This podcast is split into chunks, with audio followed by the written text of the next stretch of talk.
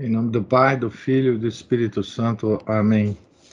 Ave Maria, cheia de graça, o Senhor é convosco. Bendita sois vós entre as mulheres, e bendito é o fruto do vosso ventre, Jesus. Santa Maria, Mãe de Deus, rogai por nós, pecadores, agora e na hora de nossa morte. Amém. São Felipe Neri, rogai por nós. Nossa Senhora de Fátima, rogai por nós. Em nome do Pai, do Filho e do Espírito Santo. Amém. Então, estamos na página 289, capítulo 30, da biografia de Santa Gema Galgani, escrita pelo padre Germano, passionista, diretor espiritual da Santa.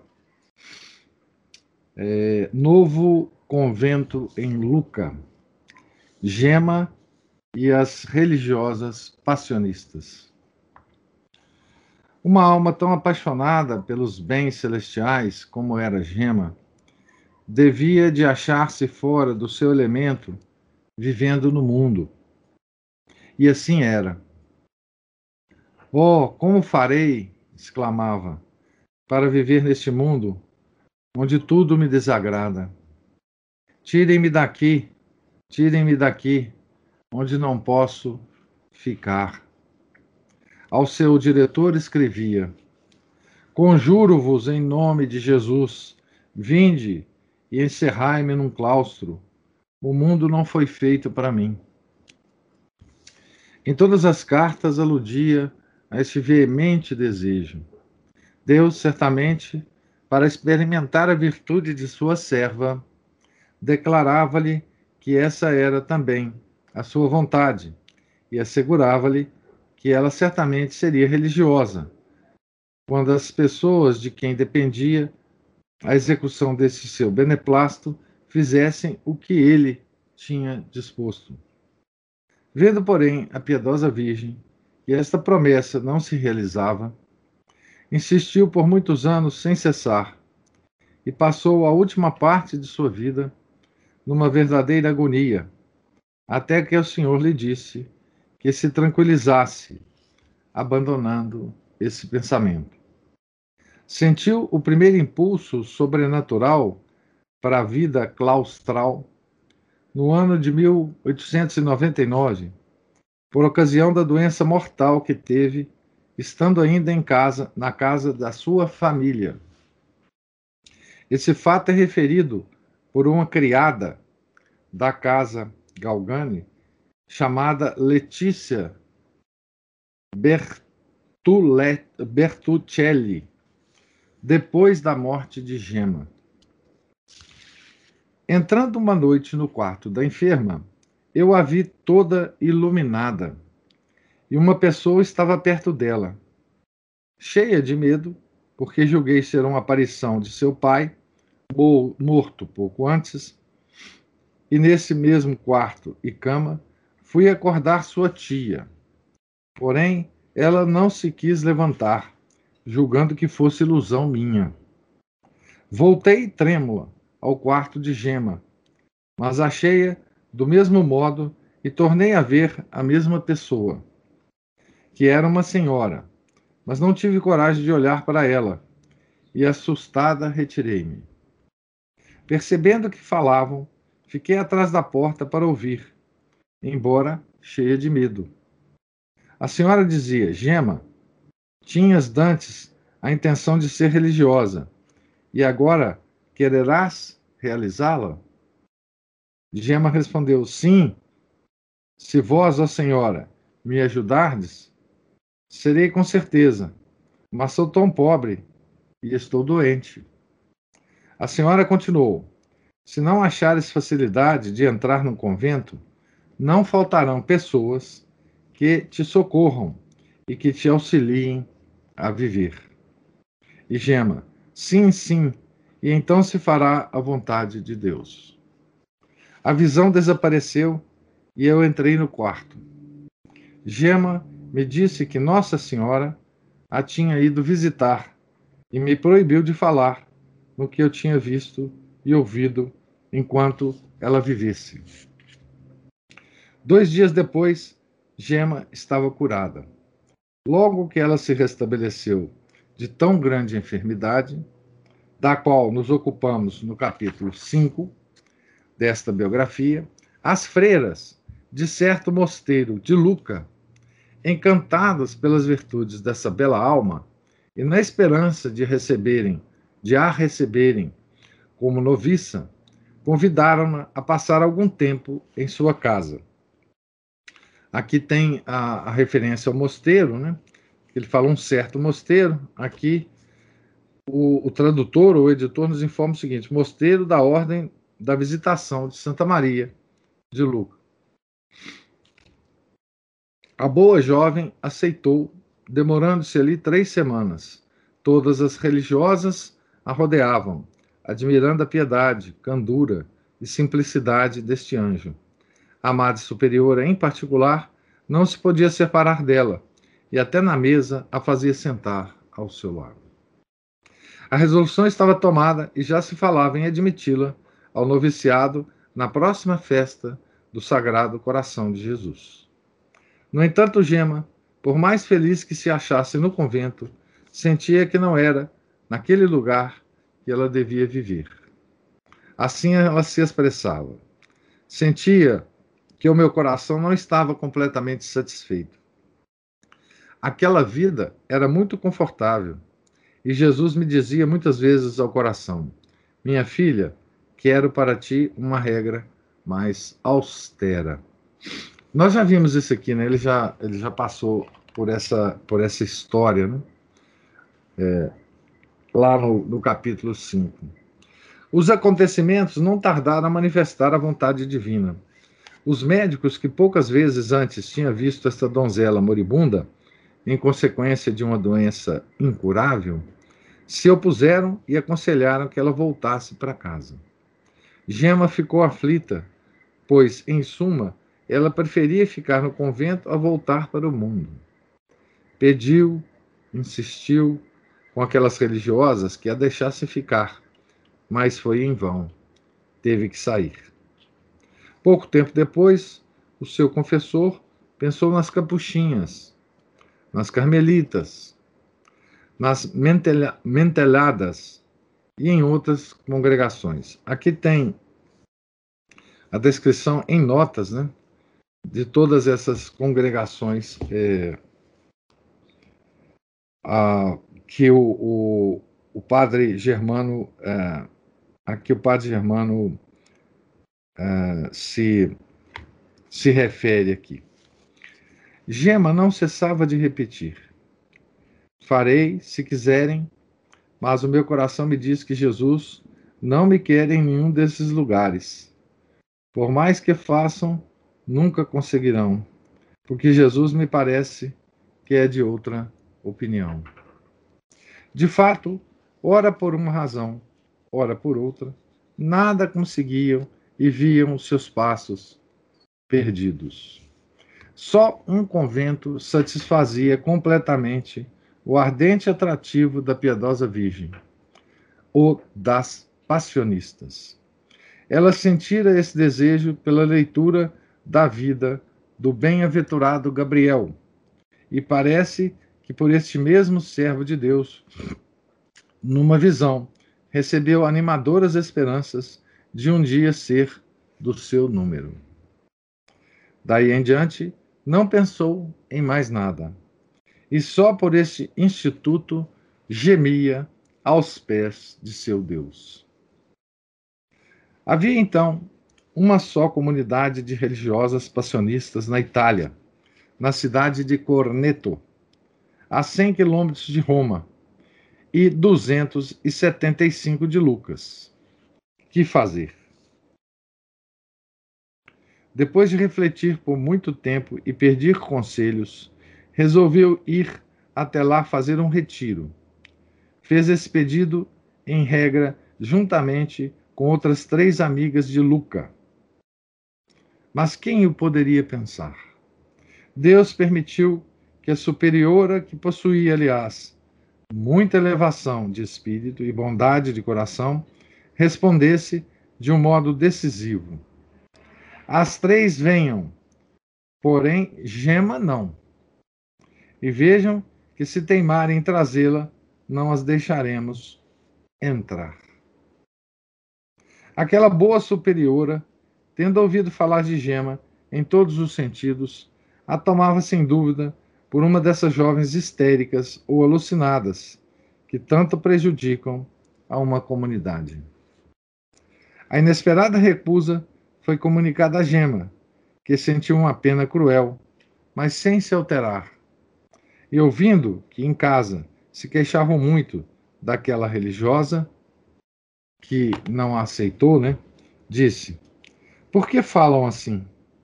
Não falem mal da madre presidente. Assim as passionistas chamam a superiora de seu convento. Quanto a mim, eu a amo muito. E quando entrar no céu, a madre presidente será a primeira a quem irei saudar. Falando com uma amiga sobre um sonho que tivera, disse: Conheci em sonho a madre presidente, que olhava para mim com um olhar tão severo. Eu lhe quero tanto bem e ela não gosta de mim.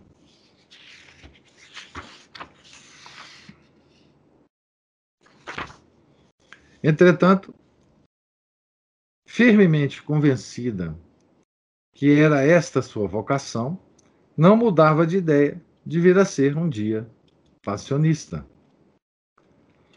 Falhando a tentativa com a presidente de Corneto, fez amizade com uma veneranda madre do mesmo mosteiro, a quem escrevia cartas de alto misticismo que terminavam sempre com alguma expressão bem viva do seu ardente desejo. Então, aqui tem uma informação sobre essa madre a quem é, Santa Gema escrevia, né? É a Madre José, está é, no, no, na nota de pé de página, né? É a Madre Josefa do Coração de Jesus Armeline, fundadora do Mosteiro de Luca, que não existia na época de Gema, né?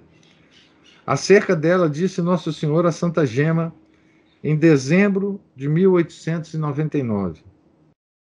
Deve-se saber que aquela alma é uma que aquela monja é uma alma que em breve, pelas angústias que passou e deverá passar, alcançará ao mais alto grau de perfeição. É uma alma a mim muito cara, e por isso a, cu, a, cru, a cubro de cruzes. Agora chegou o momento que tem muitas.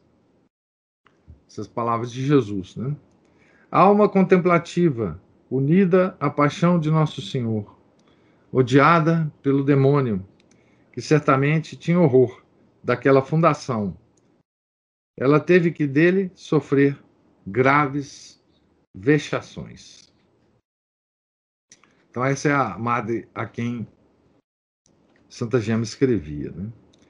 Então, é, ela escrevia assim para ela: né? Levai-me para o convento convosco Ficai certa de que procederei bem. Satisfaçam o meu desejo. Não tenho um vintém. Sou muito pobre, mas procurarei tornar-me útil como irmã conversa. Creia que sei trabalhar, sei varrer, lavar a louça, ajudar na cozinha, e minhas forças suportam qualquer trabalho pesado. Recebei-me para agradar a Jesus. Aqui explica o que, que a irmã conversa na nota, né? Era comum nos institutos de vida contemplativa de aceitarem moças como conversas, moças de pouca escolaridade, por isso dispensadas da obrigação do coro, isto é, do ofício divino, e se dedicavam principalmente aos serviços domésticos. Só a humildade poderia fazer Gema pensar que ela se adequava à realidade de conversa. Outra vez, eu sei que o padre, seu, dire... seu diretor, está em Corneto, diretor da madre. Né? Diz-lhe muitas coisas em meu nome. Pedi-lhe que me faça entrar no convento convosco. Serei sempre obediente e, e não farei nada por mim mesmo. Eu lhe direi tudo e só procederei conforme for de sua vontade. Sinto-me tão mal no mundo, minha mãe. Diga ao padre que reze muito e se decida, porque em breve não será mais tempo, ou não terá mais tempo. Né? As mesmas instâncias ela me fazia diretamente, com muito abandono, porém. Depressa, meu pai, ouvi a Jesus, senão não será, não será mais tempo. Tornarei a falar em breve sobre esta frase cem vezes repetidas. Não haverá mais tempo. Ela já sabia que o tempo dela é, na Terra não. É, é que, que esse tempo estava acabando, né? Começava-se a, a falar, então, na fundação de um convento de passionistas na cidade de Luca. Que alegria para a Gema, que esperou ver realizar, enfim, o seu desejado intento. Ela animava o quanto podia a todos os que trabalhavam em tão piedosa empresa. Confiava no Senhor, não se deixando abater pelas dificuldades. Pelo contrário, por esse mesmo motivo, cobrava maior ardor. Jesus o quer, dizia ela. E o que Jesus quer certamente se realizará. Apressem-se, apressem-se e ponham mãos à obra. Aqueles que, guiado pela prudência humana, de cujo número confesso que eu era, ele era do número desses, né? Que era guiado pela prudência humana, né? Não se deixavam levar por esses argumentos e adiavam aquela fundação. Ponderavam como era impossível fundar um convento de clausura rigorosa sem dinheiro. É preciso comprar uma casa, adaptá-la, mobiliá-la, onde achar em seguida o necessário para a subsistência das religiosas. Depois de dois anos de assíduos trabalhos, apenas tinham podido reunir duas mil liras, e a cúria episcopal de Luca exigia para cada religiosa um capital grande, e o convento de Corneto estava firme em não deixar nenhuma freira sair daquele convento para fundar outro, se não lhe dessem uma boa garantia. Gema, porém, continuava a insistir. Prestai bem atenção, meu pai. Jesus está descontente com a vossa desconfiança, como se ele não pudesse, num instante, prover a tudo. Comecem e verão o que Jesus o fará. Ela, pelo seu lado, acompanhada pela sua inseparável companheira, percorria as ruas da cidade de Luca, procurando uma casa conveniente, ou pelo menos um terreno apropriado a essa construção. Em março de 1901, como se a fundação já tivesse estivesse em andamento, escrevia a religiosa passionista de Corneto, de quem já falei. Senti tanta consolação em saber de sua opinião que Jesus quer o novo convento. Sim, é verdade. Jesus o quer. E em breve ele lhe dará esta consolação. Isso gema para a amada, né? E ainda, Monsenhor disse que é preciso que alguém venha falar com o senhor arcebispo para se chegar a uma resolução definitiva. Já temos aqui oito mil liras e há muitas casas grandes para vender ou alugar, conforme a vontade dos superiores. Mas se esses dormem, mas se estes dormem, enfim, esperemos com confiança. Que Jesus se digne também a ocultar-me num cantinho do convento. Veja que coisa interessante, né? A gente aqui está conhecendo uma outra faceta né, da Santa Gema. Conhecia, conhecemos todos os fatos extraordinários que acontecem, é, aconteceram com ela, os, os êxtases, as comunicações com Jesus, Nossa Senhora. Aqui nós estamos conhecendo uma jovem extremamente dinâmica, né? É, quando, quando se relacionava a esse convento, né? Vocês vejam, ela saía pelas ruas de Luca, procurando casa para alugar ou comprar. Provavelmente visitando, falando com as pessoas, quanto é, quanto que é, não sei o quê, cuidando da arrecadação dos fundos, tá certo?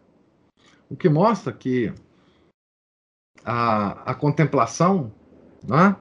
Essa, esse contato direto com, com o Senhor, não a fazia desligada das coisas ou, ou, incompetente para tratar das coisas puramente materiais. Né? Ao contrário, como ela sabia que era vontade de, de, de, Nosso Senhor, ela se aplicava ainda mais a esse, a esse tipo de, de atividade, né? Certo? Em outra carta, aludindo a mim, escrevia: Se nosso bom pai se decidisse a fazer a vontade de Jesus, que ele era bem conhecida, tudo se arranjaria. Você vê, ela puxando a orelha do, do seu diretor espiritual, né?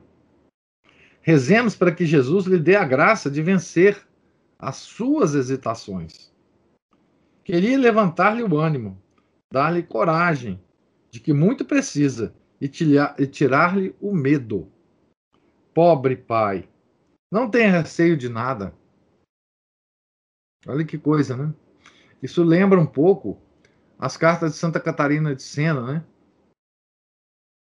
Aos seus correspondentes, né? E ao Papa também, né? Então, a Santa Gema também sabia, né? Quando era a vontade de Deus, ela sabia ser dura também. Né? Isso aqui, né, esse texto, que parece ser um texto muito carinhoso, né? É, é de uma dureza terrível, né? É, dizendo para o diretor: olha, você está com medo, tira esse medo. Não pode, não pode. Jesus está querendo, não, não tem esse negócio de ficar com medo. Que medo é esse? É? Ao ouvir tais reflexões, eu me revolvia sobre espinhos e suplicava a Divina Majestade que me abrisse algum caminho. Mas os meses passavam e eu não via nenhum meio. Então, o padre Germano também, ele sabia que estava sendo puxado a orelha, né? Durante esse tempo, para mais excitar a sua serva na oração e na atividade, o Senhor lhe fazia ver sua alta estima pelas religiosas da paixão, a glória que redundaria para ele da instituição de um mosteiro de sua ordem em Luca, e o grande bem que fariam.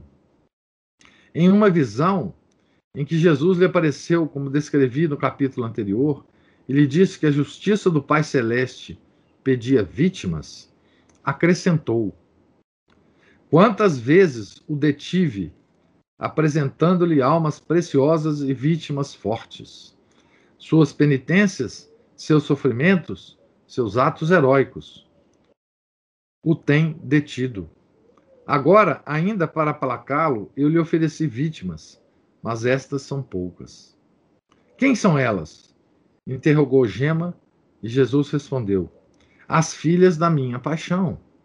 Se soubesse quantas vezes eu vi meu pai aplacar-se quando eu lhes, lhe as apresentava. Jesus falando, né? Da sua relação com o pai. O pai dele, Jesus, né? E concluiu: Escreve imediatamente a teu pai peça-lhe que vá a Roma e fale desse desejo ao Papa, que ele lhe diga que um grande castigo está ameaçado e é preciso que apareçam vítimas, que são as irmãs da paixão, né? tá certo? Aqui tem duas notas uh, uh, a respeito dessa, dessa passagem, é, que diz assim: mesma visão relativa aos castigos. O venerável padre Germano entendeu que ela se refere somente à fundação do Mosteiro dos Passionistas em Luca. Reveja a nota 9 na página 197. Aqui tem a, a segunda nota relativa à segunda passagem que eu li. Esta é a única das experiências místicas de Santa Gema no qual Nosso Senhor pede que se dirija ao Santo Padre o Papa. Então, Leão XIII. O venerável Padre Germano entendeu que se tratava apenas da fundação do mosteiro é, das passionistas. De, de novo, reveja a nota, etc. A ideia fixa do novo mosteiro, sempre ligada à esperança de aí achar um sereno refúgio, absorvia a donzela continuamente, até nos êxtases. Jesus, o confessor, me disse que insista convosco para que se funde o convento, que ele tem grande desejo de ver efetuada esta obra. Fostes vós que me inspirastes este veemente desejo. Pensai nisso, pois cumprireis o que prometestes, não é verdade? Então pensai nisso, ó Jesus, e apressai-vos. Gema não tinha a menor dúvida do feliz resultado da obra. Jesus, a Mãe Celeste, o bem-aventurado Gabriel, lhe tinham falado bem claramente dando-lhe toda a certeza de sua realização. Tinham-lhe revelado o modo pelo qual se efetuaria, os pormenores mais exatos de sua execução, pontualmente como se haviam de realizar depois da sua morte, morte de Gema. Né? Ela tinha anunciado. A fundação se realizar, realizará pouco depois da beatificação do bem-aventurado Gabriel. Então, ela já estava aqui prevendo a, a, beatificação do, do, hoje santo São Gabriel, de Nossa Senhora das Dores. É? Concorrerão para estabelecê-la o, sub, o sumo pontífice, o bispo, um consultor geral e o próprio geral das passionistas, influenciado e inspirado pelo consultor que o fará ser favorável, bem como o provincial da província romana, e outro padre que este mandará a Luca para arranjar, para arranjar tudo. Para impedir tão santa obra, o demônio dará contínuos e fortíssimos ataques e fará surgir tantas dificuldades que se julgará impossível a sua realiza realização. Efetuada, porém, os próprios adversários se tornarão favoráveis, demonstrando toda a sua satisfação. Então, aqui é uma profecia muito detalhada né, da, da fundação é, do, do mosteiro, inclusive a época, né? pouco depois da beatificação de Gabriel de Nossa Senhora das Dores. Né? Depois fez uma última predição que devia ser muito dolorosa ao seu coração. Já fiz menção dela. Ei-la aqui. Decidam, dizia ela, porque em breve não será mais tempo. Jesus não espera mais e me disse que me levará consigo se dentro de seis meses não se der princípio à obra. Finalmente, Deus fez conhecer a gema que a condição não seria observada e foi-lhe preciso resignar-se. Esta manhã, escreveu ela, o que eu senti não poderei exprimir. Somente direi que senti muita vontade de chorar. Retirei-me logo para o meu quarto para ficar mais livre e chorei muito. Finalmente exclamei: Fiat voluntas tua. Mas minhas lágrimas não eram de dor, e sim de completa resignação. O Fiat está dito. Gema não pensou mais em ser religiosa e não deu mais um só passo. Ocupou-se unicamente, daí em diante, em preparar-se bem para a morte, que teve lugar, como ela profetizou, no fim de seis meses. Deus se contentou com seu desejo e com o merecimento do sacrifício que, com tanta generosidade, lhe tinha feito a sua fiel serva. Por outro lado, os votos da profissão religiosa, ela já os tinha feito particularmente. Freira e passionista, ela o era de coração e de espírito, pois trazia o crucifixo gravado no meio do coração e os estigmas da paixão na própria carne. Podia, pois, sem pesar, sair deste mundo satisfeita e com a íntima alegria de ter cumprido admiravelmente o fim para que Deus a criara. Logo que a santa jovem exalou o seu último suspiro, começaram em mim os remorsos. E com razão. Os remorsos provocaram a execução da ideia, e sem mais tardar, deu-se princípio a esta fundação. Lembrando-me da ordem que um ano antes ela me transmitira, vá a Roma e fale com o Papa, assim fiz agora e falei com o Santo Padre Pio X, recentemente elevado ao sumo pontificado.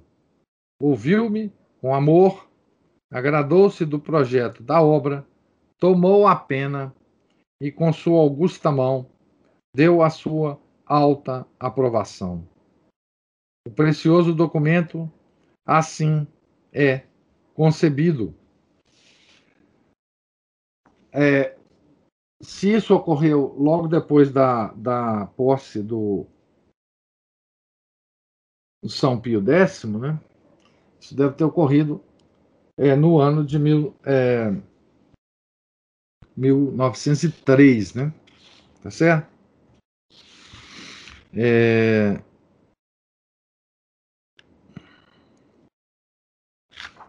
Então, é, é por aí, né?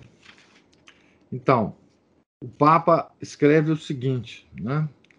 Abençoamos com paternal afeto a fundação do novo mosteiro das religiosas passionistas na cidade de Luca, ao nosso venerável irmão arcebispo Nicolau Gilardi, que a favorece louva, louvavelmente, e a é Maria Madre Maria Josefa do Coração de Jesus, que deve ser a sua primeira superiora, a todos os benfeitores que concorreram ou que concorrem para estabelecê-la, e às religiosas presentes e futuras que farão parte.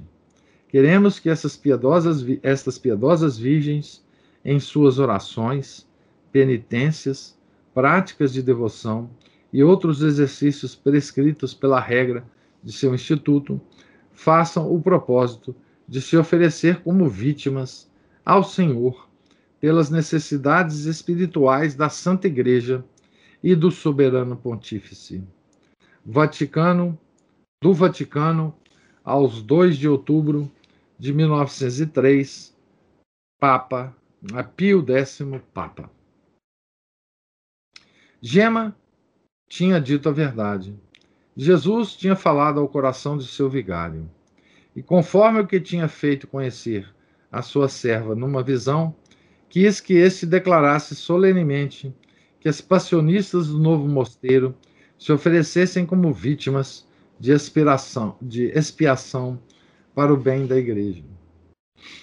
De posse desse precioso papel, apresentei-me em Luca e em Corneto e tudo se facilitou. Outras duas cartas pontifícias ao arcebispo daquela cidade e ao bispo destas concorreram para reforçar os, os meus passos e a fundação foi decidida. É notável também que o próprio soberano pontífice quisesse designar a superiora do novo mosteiro e que fosse exatamente aquela freira de corneto a quem Gema tinha escrito: Jesus lhe dará esta consolação. Entretanto, a questão pecuniária retardava ainda os arranjos, quando uma terceira carta ao administrador apostólico de Luca, durante o tempo da sede vacante, tirou toda a dificuldade.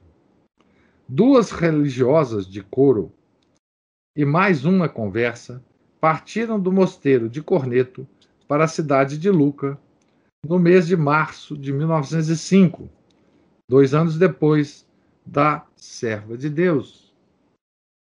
Em vão, o inimigo se esforçou para fazer surgir todos os obstáculos, até mesmo verdadeiras perseguições de todos os lados. A obra foi prosperando. E ali, onde tantas outras comunidades religiosas, muito tempo antes estabelecidas na cidade, acharam dificuldade em receber noviças, aquela recém-chegada tomou um grande impulso. Até hoje, as novas religiosas ocuparam uma casa provisória, até hoje, na época que ele estava escrevendo o livro, né? não tendo podido, contra toda a previsão humana, estabelecer-se no seu mosteiro, já há tanto tempo adquirido. Assim se verificou também a predição de Gema, que a fundação do mosteiro, começando algum tempo antes, só se terminaria a pouca distância da beatificação do venerável Gabriel de Nossa Senhora das Dores.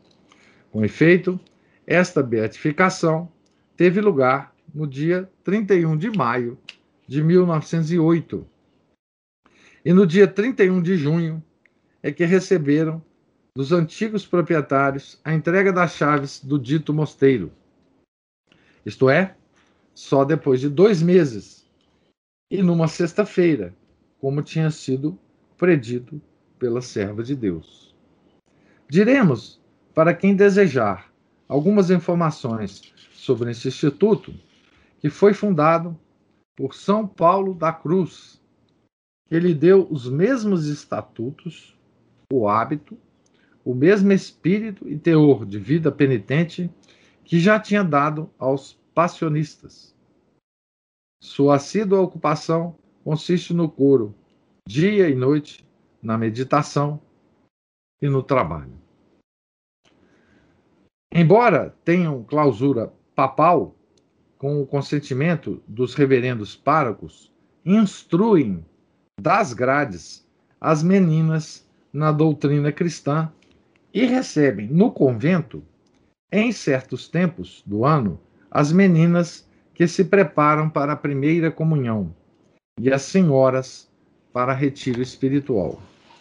Por todos esses motivos e pela vida verdadeiramente angélica que levavam essas religiosas, agradavam muito a Gema e fazia com que ela considerasse muito felizes as pessoas que se inscreviam em seu número e por isso lhe foi preciso fazer um ato de resignação heróica, ao ver-se excluída daquele modo.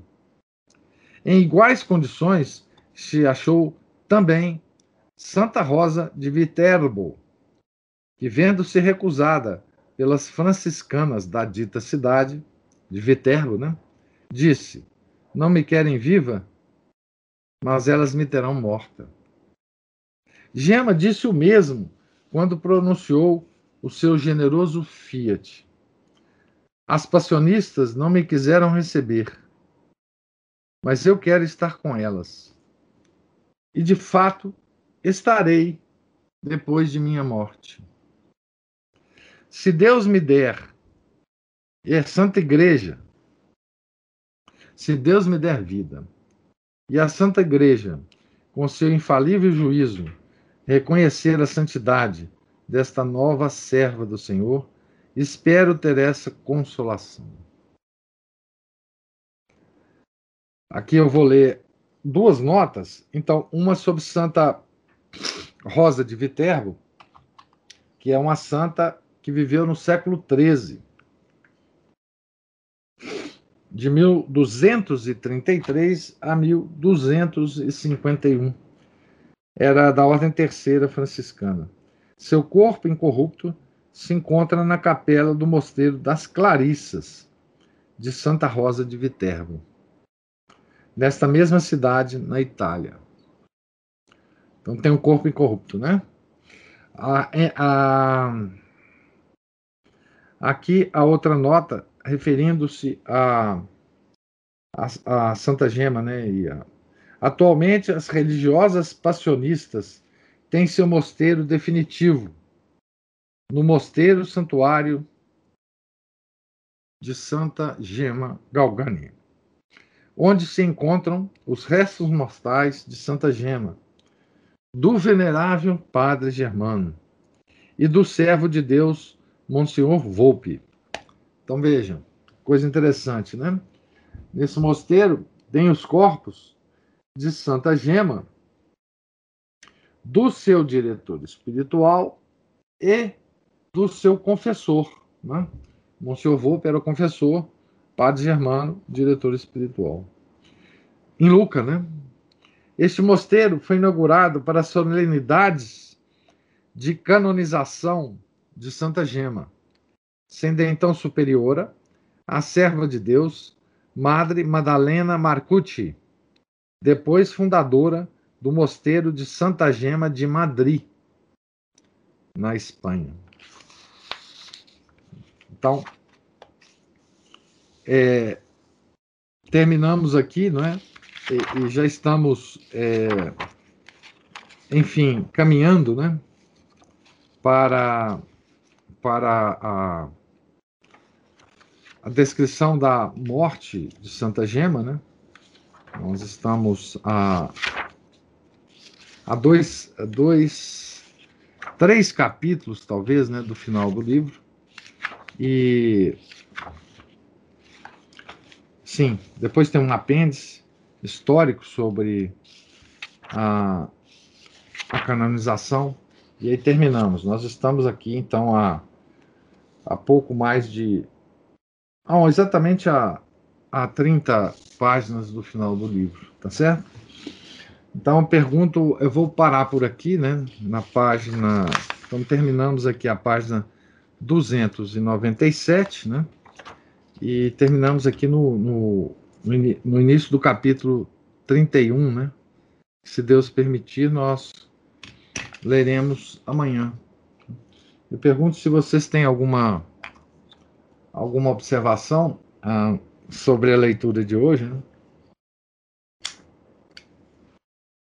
que é simplesmente a, a participação de Santa Gema, né? na fundação do, do, do Mosteiro das Passionistas, né? De, de Luca, né? Santa Gema morreu no ano que morreu uh, Leão X, né? E que foi que subiu ao trono de São Pedro, o grande Papa, né? São Pio X, né? E, e a fundação só foi definitiva só foi feita em 1908, né?